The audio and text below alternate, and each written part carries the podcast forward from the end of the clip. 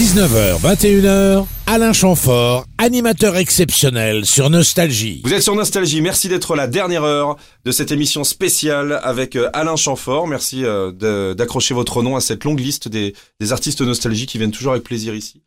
Euh, Bah, je crois qu'on vient toujours avec plaisir. C'est euh, un espace euh, rare de pouvoir euh, faire part de ses goûts en tant que, que Absolument, musical. hein, hein, absolument. L'amour n'est pas un sport individuel. Alors, vous avez une demi-heure pour m'en parler. L'amour, déjà, est-ce un sport Et pourquoi individuel? On avait une vision un peu plus large, qui était de penser qu'aujourd'hui le monde est, est dans un- une relation évidemment euh, euh, très justement très individuelle dans tous les domaines. Oui. Hein, dans, dans le travail, dans, la- dans le social, dans, même dans la famille, chacun pense avant tout un petit peu à soi. euh, et euh, et le, le domaine dans lequel on peut, ça marche pas, c'est dans le domaine de l'amour. De l'amour, il faut Voilà. être deux.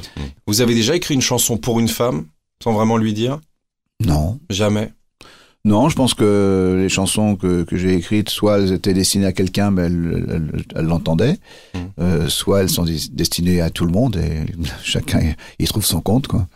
Alors, dans la série L'amour est un sport individuel, le nouvel album d'Alain Chamfort qu'on écoute tout de suite sur Nostalgie. Et après, on continuera à choisir euh, des disques ensemble. Émission exceptionnelle avec Alain Chamfort sur Nostalgie. On parle de vos choix. Vous avez choisi une amie, Jane Birkin.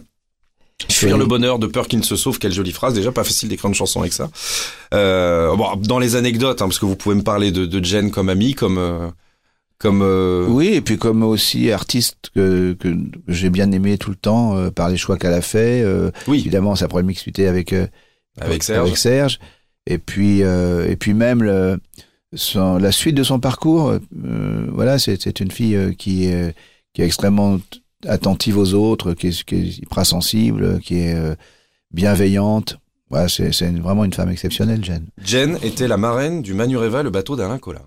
Oui, ça a été effectivement l'idée qui a inspiré euh, Serge, parce qu'il avait fait une première version qui s'appelait Adieu California, que j'avais chanté, Oui. que je trouvais horrible. En donnant le nom du Manureva, Serge euh, Ding. ça a fait gling dans sa tête. Manu, Manu, là, il a, il a, il a replacé le mot sur, le- sur ma même mélodie. Et il m'a appelé euh, le lendemain en me disant, en me susurrant au téléphone, euh, Manu, Manu, rêve. On va l'écouter tout à l'heure. Euh, bah, on, on a évoqué Serge. Serge, c'est une rencontre qui a, qui a j'ai pas envie de dire relancer votre carrière, qui vous a donné une autre tonalité. Oui, oui, oui. Voilà. Ben oui, Vous êtes sorti d'une histoire. C'est comme si vous aviez changé de femme.